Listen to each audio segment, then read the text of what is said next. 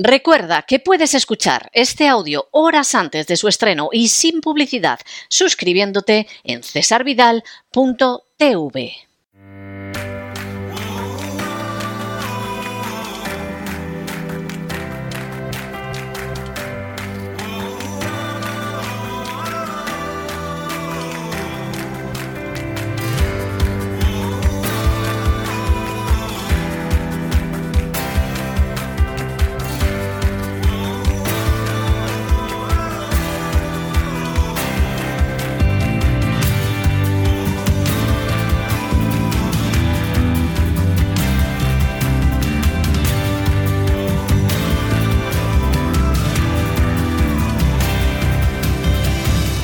Sana con Elena Kalinnikova.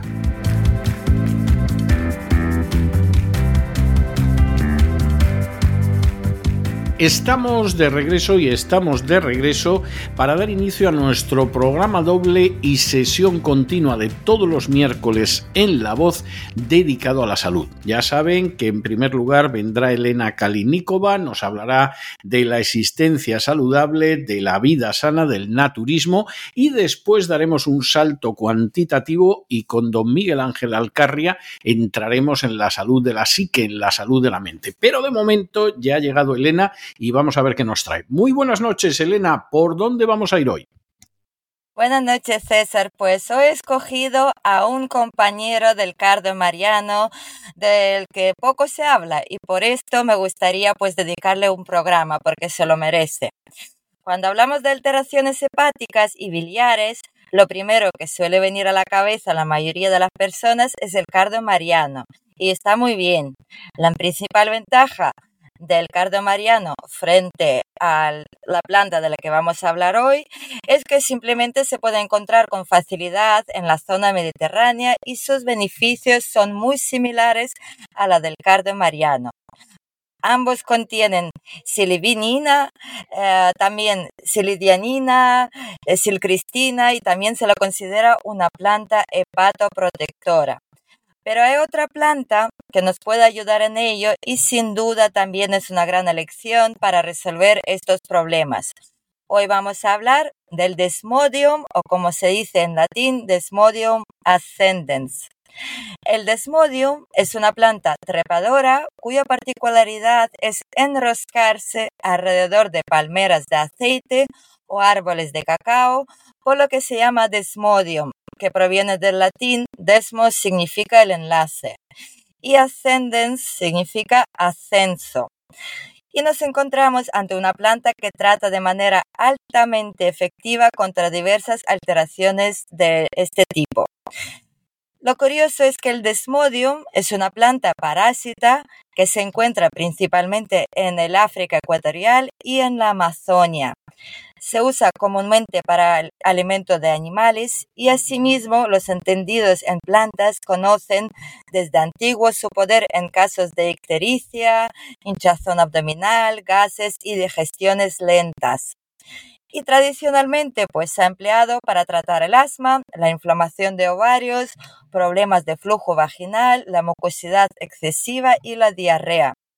El uso tradicional del desmodium contra la leishmaniosis parece estar justificado hoy en día eh, farmacológicamente según algunos estudios realizados, ya que al parecer activa los macrófagos para destruir los parásitos. Y en otros países, como por ejemplo podría ser en Camerún, se utiliza para tratar trastornos hepáticos y en Ghana es conocida para tratar problemas de la piel, como podría ser eczemas y alergias respiratorias.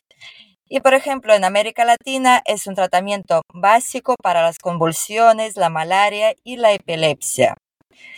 Y tanto en Brasil como en Mauricio y en el Congo, el desmodio Ascenden se utiliza por vía oral contra la fiebre. Y por ejemplo, en Perú y Guyana se utiliza para controlar las pérdidas de sangre, tanto interna como externamente, tomándolo en administración oral y aplicándolo localmente en casos de heridas abiertas y de hemorragias internas. Por cierto, en Camerún también se considera el desmodium como el antídoto contra las mordeduras de serpientes o de otro animal. Así que hubo que esperar hasta los años 70 para que el doctor Pierre Tubery y su esposa Anne-Marie Tubery o Tubery, que me imagino en francés el acento siempre cae en la última sílaba, pues ellos fueron los que introdujeron el desmodium en Francia, lo que encandiló a los investigadores científicos y rápidamente se demostraron sus propiedades eh, hepatoprotectoras. Entonces, estudios más recientes han concluido que resulta muy eficaz para la recuperación de casos de hepatitis. Además, ayuda a prevenir la cirrosis hepática, favorece el descenso de las transaminasas y fluidifica la bilis y también ayuda a su producción y favorece su expulsión. De la misma manera se presenta como un gran depurativo hepático y además puede ser administrado tanto para recuperar al hígado tras un tratamiento prolongado con fármacos al igual como para prevenir una situación en la que sea necesaria la administración de dichos compuestos químicos, como podría ser, por ejemplo, la quimioterapia. Entonces, hay muchos estudios que prueban que realmente es muy buen protector hepático y sobre todo porque es capaz de ayudar a reducir el nivel de las transaminasas. Se suele recomendar en personas que están pasando por un proceso de quimioterapia porque se considera que puede frenar el daño en el hígado.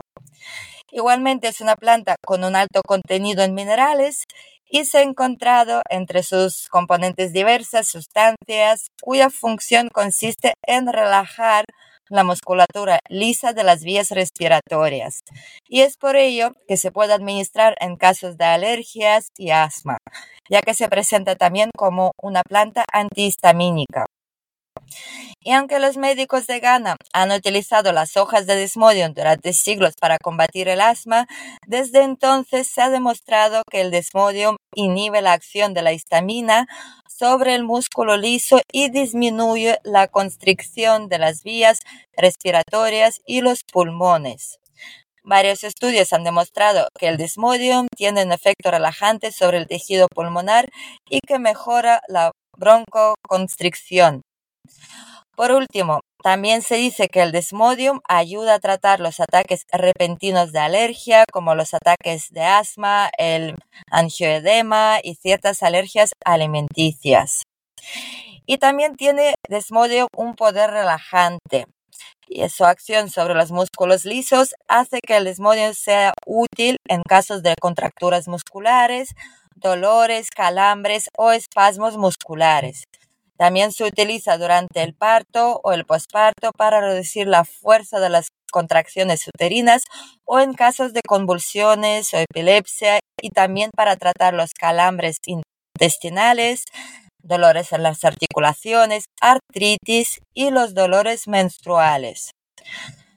También se ha demostrado que es eficaz en el caso de haber consumido una sobredosis de alcohol y se recomienda el consumo de desmodium porque puede ayudar a atenuar la inflamación del hígado.